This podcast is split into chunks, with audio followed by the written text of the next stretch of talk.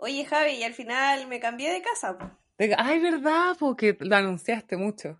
Sí, me cambié de casa y seguí todos los tips del capítulo de, del arriendo. Ah, Igual yo confesé en ese momento que había cosas que no había hecho y me arrepiento demasiado de no haberlas hecho. Porque mientras grababa el capítulo yo iba pensando, no lo hice, no lo hice, no lo hice, no lo hice. Cuando me sacaría, bueno, un 4. No, mal, mal. No, bueno, en todo caso yo, bueno, también a lo largo de, esta primera temporada, yo también viví hartas cosas que, de las que hablamos. Ponte tú, eh, cuando tuve que renunciar a mi trabajo, que también hay algunas cosas que yo también confieso que así como, hoy estoy lleno lo hice, no se me pasó por la cabeza hacerlo. Y cuando eh, entré por fin, o sea, no es que esté emocionada, pero yo estaba al debe cuando entré a una AFP eh, siento que me sirvió mucho el primer capítulo, como que habían cosas que si no, fue, si no hubiera sido por eso, no hubiera tenido idea qué era lo que estaba haciendo. Sí, a mí igual, por ejemplo, los capítulos de presupuesto también me sirvieron para ordenarme. Eh, ahora noto las cosas que voy comprando, sobre todo ahora que tuve que armar el departamento. El presupuesto para el departamento nuevo. Sí, no, yo creo, yo creo que si nos, nosotras fuéramos un ramo de la U, ojo, si nosotras fuéramos un ramo de la U y, y tuviéramos un examen, yo creo que deberíamos hacer como un resumen de, de todos los mejores tips y la mejor información que tuvimos durante esta, como, ¿cómo le podríamos decir primera temporada a ella? Y sí, puede ser, eh, como casi que el primer año, va, se va a cumplir ah, un año, creo. No, todavía no el año, pero vamos camino a eso, vamos camino a Vamos camino a cumplir un año y ya es tiempo de hacer un resumen de este ramo, de ser adulto. Un resumen adulto. Y aquí estamos, bienvenidos todos y todas a La Guía Adulta, el podcast que te ayudará a navegar los desafíos cotidianos de la adultez. En cada capítulo conversaremos de educación financiera, te explicaremos las leyes y la economía que nos afecta todos los días, así como la burocracia y los trámites que parecieran estar diseñados para hacernos la vida más difícil. Todo esto de la mano de expertos y ciudadanos como tú que nos ayudarán a guiarte de forma fácil y sencilla a esta travesía sin fin que significa ser adultos. Y porque la adultez está llena de preguntas, aquí queremos darte algunas respuestas. Mi nombre es Francisca. Yo soy Javiera. Y esto es La Guía Adulta. Capítulo 14. Bueno, y aquí estamos Javi en nuestro primer capítulo resumen de la guía adulta. Se, siente como una meta, ojo. Sí, 100%. Además, el capítulo número 14. Sí, que no sea el último, por favor. No, no, sí, ya, ya hay planeado. Que conste que no nos vamos de vacaciones. A, ver. A ver. A ver. Esto es un resumen, pero no significa que sea un final. No, en dos semanas más van a tener otro capítulo. Otro hermoso capítulo de la guía adulta. Siempre pueden ir dejándonos los comentarios de qué temas les gustaría ir abordando, pero esta vez, de alguna forma, como ya les decíamos, vamos a ir recordando eh, cuáles fueron los principales temas de, los capítulos que ya hicimos, pero no vamos a ir tan, tan en orden, eh, digamos, literal, sino que los, vamos, los hemos ordenado por tema. En dos grandes grupos. Tema empleo y tema finanzas. Así que mm. vamos a partir eh, con los capítulos del empleo, porque hemos hablado de hartas cosas. Sí, también salieron varias preguntas. Sí, los capítulos dedicados al mundo laboral son muy importantes. Y vamos a partir con el tema básico, cómo buscar trabajo. Claro, como por dónde empezar. Buscando trabajo. y en ese capítulo hablamos de buscar trabajo de una forma eficiente y dimos tips para escribir el currículum y además enfrentar las entrevistas de trabajo. Bueno, y entre los puntos que destacamos en este capítulo era que, por ejemplo, para comenzar la búsqueda de trabajo es súper importante tener en cuenta en qué situación te encuentras y establecer cuáles son las metas que quieres lograr con este trabajo. Eh, si quieres, no sé, ganar experiencia, ganar dinero, etcétera, personal. Después, teniendo eso definido, eh, tienes que hacer un análisis del mercado laboral, qué perfiles son los más demandados por los trabajos que estás buscando y ver si es que encajas en ese trabajo. Y bueno, básicamente qué necesidades tienen, qué nuevas habilidades puedes adquirir, eh, si puedes evolucionar profesionalmente en ese trabajo. Claro, en el fondo es como ponerte en el mapa de la búsqueda de trabajo, como saber esto es lo que necesito y para allá voy. Y para eso, otro punto importante es que solo postules, o sea, no pierdas tu tiempo, postula solo a lo que se ajusta a tu perfil y enfoca tu currículum según lo que ves que ellos piden. Ahí es muy importante también estar activo como en, en redes como LinkedIn, por ejemplo, o ir leyendo eh, el contenido que genera también la empresa, porque todas las empresas ahora generan contenido tanto en redes sociales como en sus páginas web, en todas partes. Así que es importante hacer como una búsqueda previa, un análisis de, eh, del mercado laboral. Sí, no, y bueno, uno no les va a, a decir qué hacer, pero un, un tip bien importante, porque si uno puede mandar, mandar, mandar, mandar, mandar, mandar currículum, igual eso puede generar frustración porque con la cantidad que uno manda y de repente, no sé, pues si uno no hace esta búsqueda inteligente, también es más probable que eh, no te contesten de todas partes y que no te contesten de todas partes también genera como cierta frustración. Sí, y si quieren saber más sobre este tema, pueden escuchar nuestro capítulo completo que está en Spotify, está en YouTube y se llama Ahí pega, cómo buscar y encontrar trabajo. Vayan a visitarlo si es que este tema los motiva. Ahora también si se acuerdan, en otro de nuestros capítulos conversamos y hablamos sobre lo que significa ser un trabajador independiente. ¿Te acuerdas, Fran, más o menos de la definición así básica? A ver, los trabajadores independientes son personas que no están sujetos a una relación laboral con alguna entidad empleadora. Esa es la definición básica. Pero sí, los trabajadores independientes trabajan, valga la redundancia, y emiten boletas de honorarios. No, y además que también ahora cada vez hay más, eh, se intentan hacer como más eh, regulaciones y protección a los trabajadores independientes que de repente están medio votados. Pero eh, bueno, respecto a lo que tú decías eh, de que emiten boletas honorarios, el emitir una boleta es un trámite que se realiza en el Servicio de Impuestos Internos y que no tiene costo, eh, no requiere documentos y es obligatorio para todos aquellos que están prestando sus servicios, ya sean profesionales o no, y que no cuenten con un contrato de trabajo. Ahora, ¿Quién paga la retención de esto? Puede ser el receptor de la boleta, o sea, quien se le presta el servicio, o el contribuyente emisor, o sea, la persona que está emitiendo la boleta y que prestó el servicio. Y el trámite tiene además herramientas que facilitan la emisión de boletas, como el emisor de boletas electrónicas, las consultas sobre las boletas de honorario que uno ha emitido, se puede consultar por mes, por año, se puede consultar la última que uno hizo se puede también anular las boletas y hacer observación de las boletas emitidas o delegar esta emisión de la boleta a un usuario que uno autoriza. Yo aquí quiero, aquí quiero hacer un comentario que a mí me ha sido útil varias veces cuando he tenido que hacer este tipo de, trámites. a mí me encantan las me encanta seguir instrucciones porque siento que si no las voy a embarrar. Y en la mayoría de todos estos menús, eh, casi siempre hay instrucciones como paso a paso. Así que no se sientan aterrados, por ejemplo, las personas que de repente se enfrentan por primera vez a esto o, cosas así, porque literal que está todo muy, muy bien explicado, muy paso a paso. Sí, en verdad la página del Servicio de Impuestos Internos es una página muy amigable. de verdad. Bueno, este fue nuestro capítulo que se llamaba Cómo ser un trabajador independiente y sobrevivir. Sobrevivir, muy importante. Y en la parte fome de ser un trabajador, conversamos también y contamos nuestras experiencias de haber sido desvinculados o despedidos de la pega. Eso lo hablamos en Me echaron de la pega y ahora qué.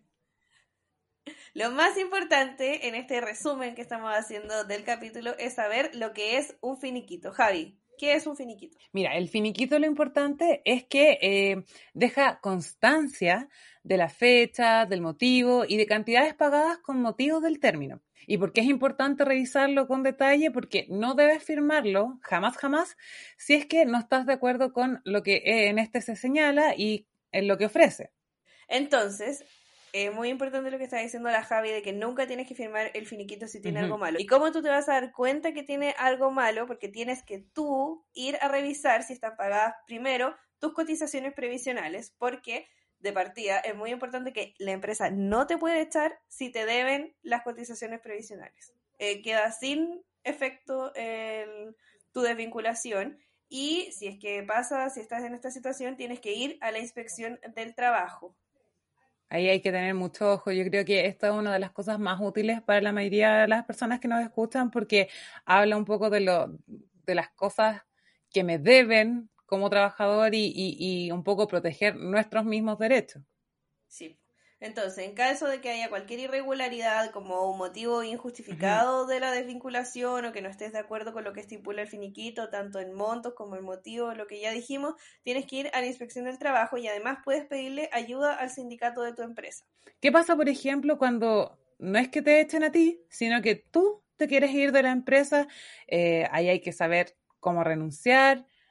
Y eso también lo investigamos por ustedes y por mí.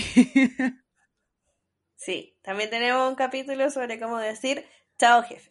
Bueno, aquí lo importante es que eh, muchos expertos recomiendan hablar con el jefe directo u otro superior eh, directamente y presentar la renuncia por escrito en ese momento.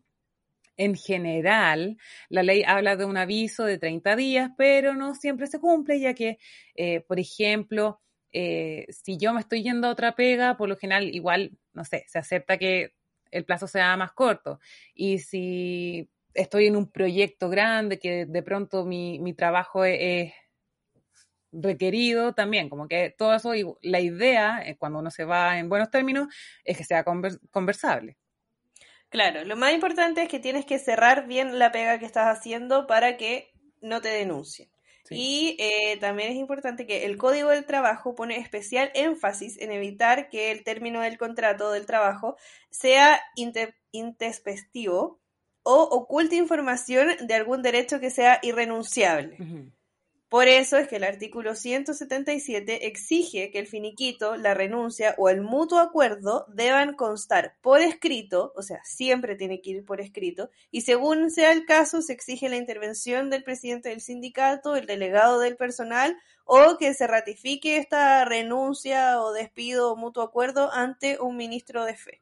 Ahí, ojo con, los documentos, yo igual, por ejemplo, la vez que, que renuncié, si bien está teletrabajando, ahí el correo, bien importante porque las palabras se las llevas al viento. Sí, muy importante. Eh, también tienes que tener en claro que cuando renuncias puedes perder algunos beneficios como por ejemplo los años de servicio, que en el caso de que te echen se pagan. Claro, pero lo que sí eh, te deberían pagar son las vacaciones proporcionales que quedaron pendientes. Esto porque las vacaciones son muy importantes. Eso es otro tema que también vimos en uno de nuestros capítulos eh, y lo que hablamos para empezar era cómo calcular las vacaciones. Sí.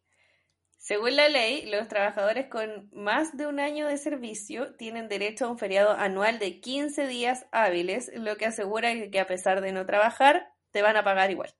Eh, muy importante.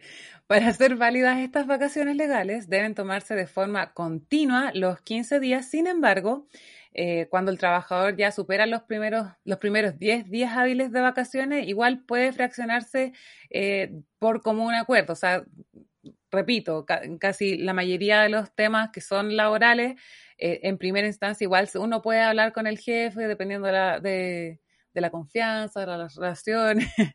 Sí, por ejemplo, yo ahora tenía, eh, ya había juntado los 10 días hábiles, tenía 11 días hábiles, todavía no cumplo el año en la empresa y pedí 7, no, 5, ah, pedí 5. Entonces tuve una semana de vacaciones y el otro quedan guardados. Pero eso es cuando ya juntas 10 días o más de vacaciones.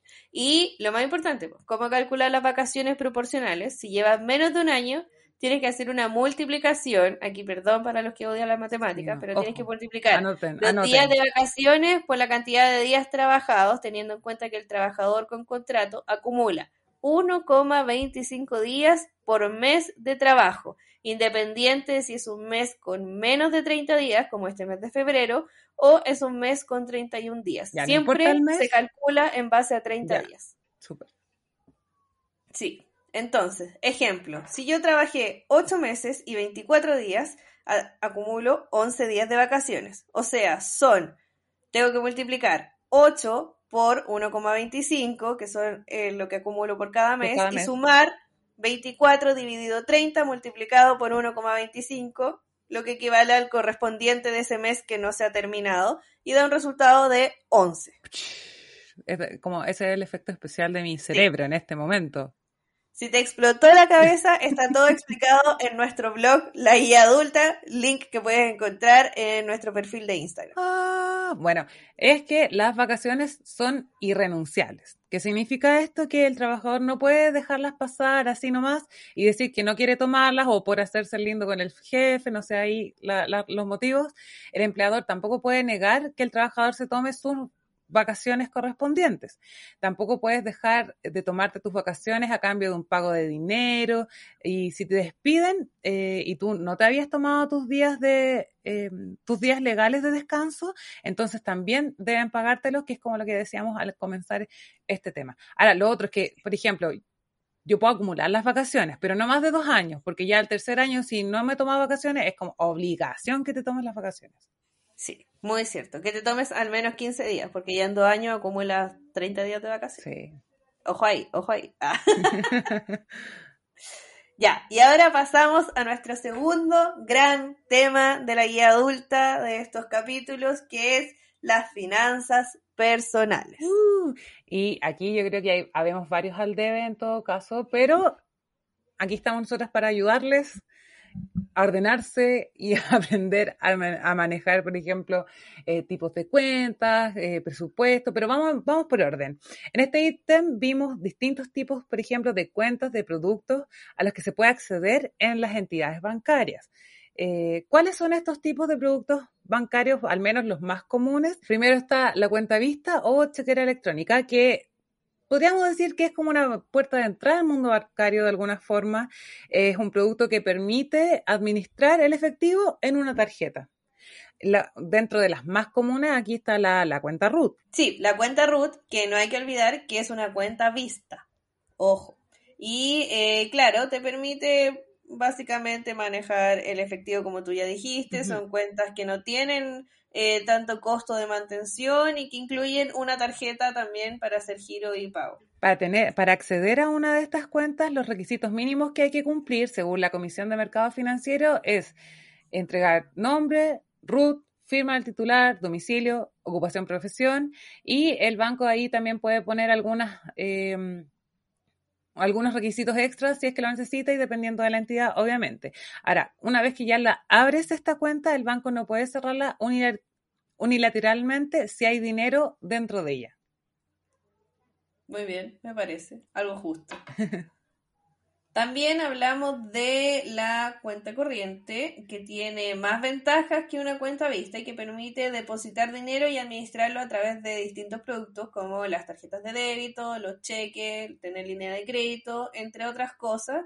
Y por lo general se te cobra una mantención o eh, hay otras cuentas corrientes que te obligan a mantenerlas con fondos. Por ejemplo, que te dicen ya no te vamos a cobrar mantención, pero si es que tu empleador deposita tu sueldo todos los meses en esta cuenta. Claro, y si no es tu empleador, en el caso de los independientes, puede ser como ciertas cantidades de dinero que tienen que estar como adentro, que es como imitando lo que sería el sueldo que te, que te deposita el empleador. Y si bien tiene más ventajas, por ejemplo, que la cuenta vista, también tiene más responsabilidades y algunas desventajas, como por ejemplo que tiene más requisitos de ingreso, que cobran comisión y que el banco sí, en este caso sí la puede cerrar unilateralmente.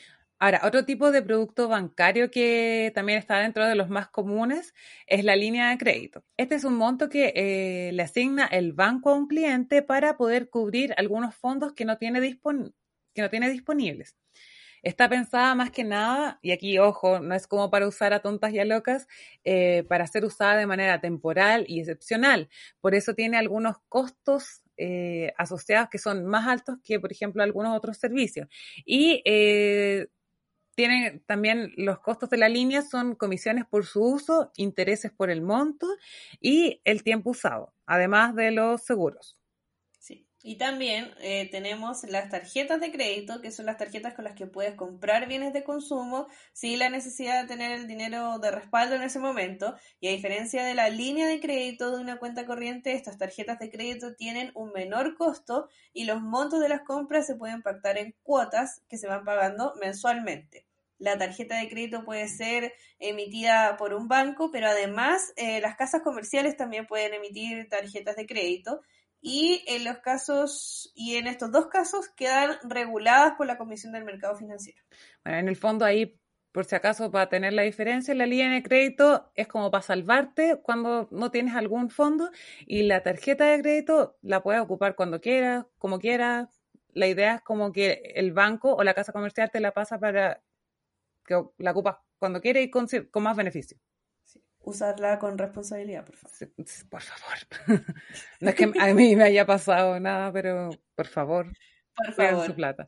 Bueno, después, ahora ya, hablábamos harto de gastar.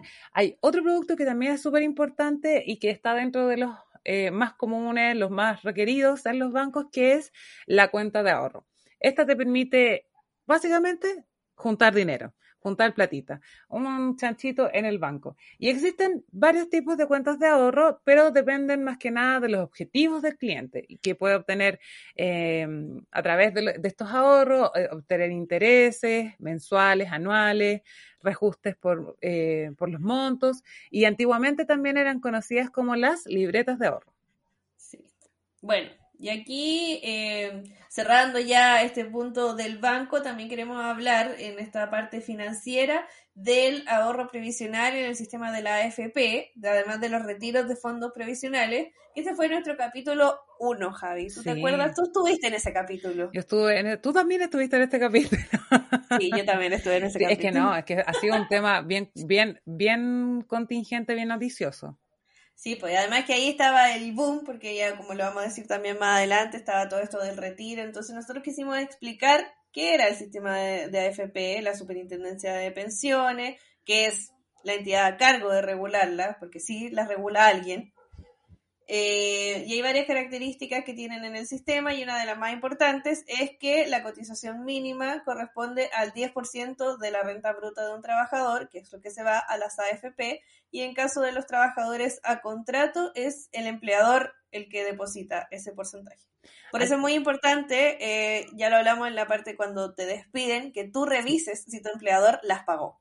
Sí, no, y también es importante en el caso de los independientes que eh, pueden cotizar, pero nunca por menos del sueldo mínimo. Y no importa su modalidad laboral, el sistema también contempla la existencia de un seguro de invalidez y de sobrevivencia. También es importante decir que uno ya cuando está en el sistema de la AFP puede cambiarse de fondos, eh, ir moviéndose. Eso es uno lo decide entre los fondos A, B, C, D y E Ahí nosotros en el capítulo explicamos más o menos cómo se hace, cuáles son las restricciones, pero básicamente puede hacerlo las veces que quiera, siempre que no tenga otro cambio de fondo en proceso.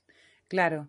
No, y ahí, bueno, importante saber lo que decías tú, que uno lo decide, de pronto la AFP igual te aconsejan, no sé, por tu edad, tu sueldo, tu lo que sea, pero básicamente la decisión es de, es de uno. Bueno, y como ya habíamos mencionado en algún momento, este capítulo lo hicimos básicamente porque el 30 de julio pasado se aprobó la ley, no, porque desde el 30 de julio pasado rige la ley 21.248 que permite, por única vez, en este momento, por única, vez, el retiro de hasta el 10% de los fondos de las cuentas de ahorro previsionales de cotizaciones obligatorias. Esto es básicamente el retiro del 10% que tanto se habló el año pasado y, que se sigue hablando en todo caso. porque, que se sigue hablando. ahí con, con, eso las personas podrían solicitar el retiro de, de este dinero eh, con un plazo de un año, después se aprobó un segundo retiro y bueno, ahora hay algunas personas también ahí moviéndose a ver si es que sale un tercer retiro. Sí. Así que ahí vamos a estar de nuevo hablando quizás del sistema previsional y de los retiros de fondos. Y bueno, si tienen cualquier duda, pueden, como ya les decíamos, ir a visitar ese primer capítulo y van a quedar expertos. Expertísimos. ya, y en otro tema, eh, también hablamos de cómo ser ordenados con nuestro dinero, nuestro dinero en el día a día y poder hacer un presupuesto que nos ayude. Y comentamos algunos conceptos claves. Claro, como por ejemplo, ¿qué necesito saber para armar un presupuesto. Pareciera súper simple, pero en realidad hay que ordenarse un poco. Primero, lo más importante es saber con cuánta plata contamos. Eh, necesitas saber bien, por ejemplo, cuáles son tus ingresos em, y, también aquí, ojo, cuáles son los ingresos líquidos con todos los descuentos de... Ay, perdón, otra vez con todos los descuentos de impuestos, para que así tengas una mirada realista de cuál es tu situación y no como, por ejemplo, no sé, calcular con plata o demás cuando tienes menos. Ahora, una vez que tienes tus ingresos, eh, básico, tienes que saber más o menos cuánto gastas. Ahora, un, un, un, tip, un tip que entregamos aquí en, en, en la oh, guía adulta. guía adulta tip. Aquí, no sé, efectos especiales, por favor. bueno, no nos alcanzó el presupuesto para efectos especiales. Aquí lo ideal es que, por ejemplo, durante dos meses registres todos, pero todos los gastos eh, que, que, tengas, hasta, eh, no sé, la galletita, un chocman, un chicle, todo, todo. Y así puedes revisar eh, después de estos dos meses cuánto gastas en cuentas, cuánto gastas en cargar la VIP, cuánto gastas en salir a, bueno, ahora quizás uno no sale tanto a comer y a tomar, pero de todas formas uno puede hacer, claro, en el delivery y de todas formas en la medida que nuestras vías van evolucionando, nuestras rutinas, uno puede volver a hacer el ejercicio en todo caso. La idea de hacerlo durante dos meses es que no sea, ponte tú, un mes especial eh, o que uno esté demasiado pendiente y así como que teniendo un seguimiento uno se da una imagen mucho más realista. Por ejemplo, si hiciera este ejercicio en diciembre, que no sé, pues está la Navidad, y uno compra, uno compra regalos, cosas así. Sí, no, hay que tener, o el, el mes de su cumpleaños, quizás. No, que uno sale a tomar más, digo yo. bueno, cuídense, chiquillos. bueno, ya, que uno pide más delivery, perdón. Digo yo, no sé, como que hay meses que son especiales, entonces por eso la recomendación de la guía adulta es que lo hagas por dos meses. Bueno, ahora se viene marzo, ojo ahí, gastos. y como no siempre se gasta lo mismo, tal como estábamos hablando, una vez que tengas claro cuáles son tus gastos, tienes que saber qué tipo de gastos son, porque no todos los gastos son iguales. Entonces, por ejemplo, si gastas en arriendo o en las cuentas de teléfono, en el internet, esos son gastos fijos porque se pagan todos los meses. Ahora, que sean gastos fijos no significa que pagas el mismo monto cada vez. No es copiar y pegar ahí en la planilla claro, claro, y aquí yo te doy, por ejemplo, la compra del supermercado. Porque uno va todos los meses al supermercado o eh, le echa benzina al auto todos los meses o carga la VIP todos los meses, pero no todos los meses es el mismo monto. Claro. Bueno, y por otro lado están los gastos que son variables y que esos, como el nombre le dice, varían. Eh, tienes que ver son gastos que tienes de vez en cuando, que no son mensuales, por ejemplo, lo que decía recién, los regalos, el cumpleaños de tu mamá, de tu papá, de tu primo, etcétera. Esos son gastos que están en algún momento del año, pero que, claro, no, no todos los meses se gasta lo mismo, no todos los meses hay un cumpleaños, etcétera.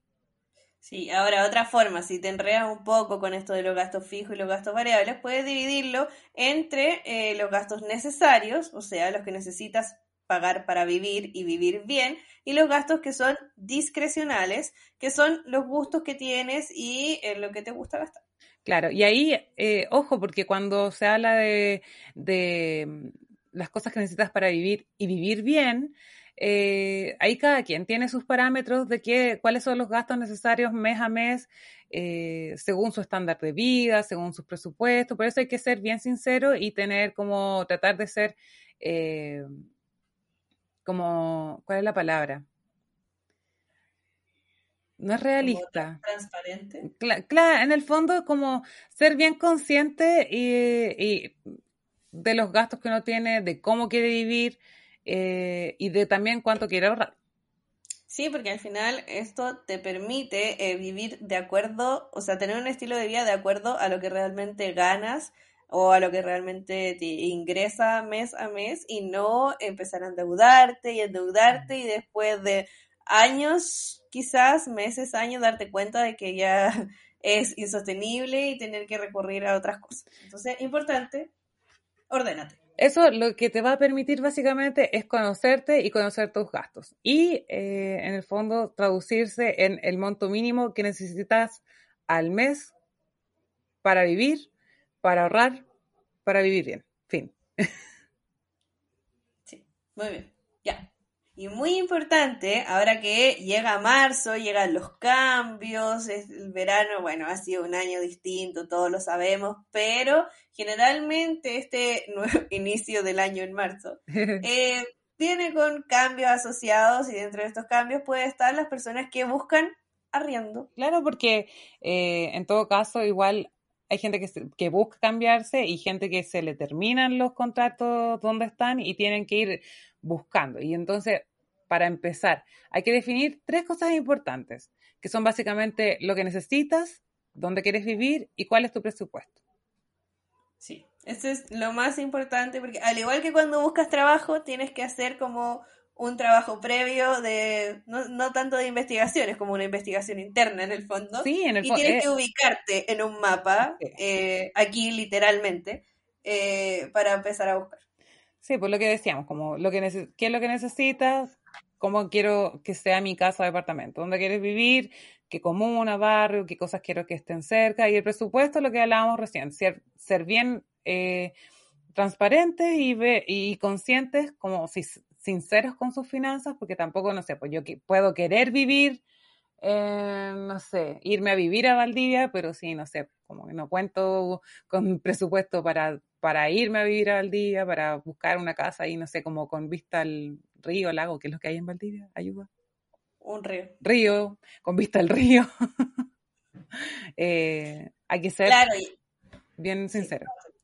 Ya, y, claro, pues aquí en el tema del presupuesto no solo tienes que considerar como, oh, sí, puedo pagar un arriendo de tanta plata mensual, sino que tienes que considerar que cuando te cambias, tienes que pagar meses de anticipo, tienes que pagar gastos comunes, tienes que invertir en muebles, en la mudanza, tienes que tener eh, como los primeros dos meses eh, un presupuesto igual más o menos alto y además cuando estás buscando el barrio, el lugar donde quieres vivir, tienes que pensar también, por ejemplo, quiero que me quede cerca de la universidad, quiero que me quede cerca del trabajo. Ahí tú dices como ya, lo que me ahorro en metro porque me voy caminando, lo puedo pagar en los gastos comunes, tienes que hacer una, una triangulación más o menos. Aquí te salió como del corazón la, Fran ahí dando todos esos tips de, de cómo cambiarse y qué tomar en cuenta. Sí, Sí, 100%, porque ya lo acabo de vivir básicamente, entonces estoy como, pero ya experta en el tema. ahí también otros tips eh, que teníamos, que dimos la, la, vez anterior, por ejemplo, destinar una, una hora con luz del día, por ejemplo, para saber si el departamento es, clarito, es oscuro, si es frío, si es calentito, ir en verano, en invierno, como que uno igual la idea es como que vaya anotando todo ese tipo de cosas cuando estáis eh, visitando casas, vitrineando casas, no sé cuál sea el, término oficial. Visitar, yo creo. Vitrineando casas. Pues, eso suena como más online. sí, siempre tienes que estar igual abierto a todas las opciones por si no encuentras lo que necesitas. Si de una no llegas al departamento de tu sueño, igual tienes que quizá eh, ceder en algunas cosas por otras.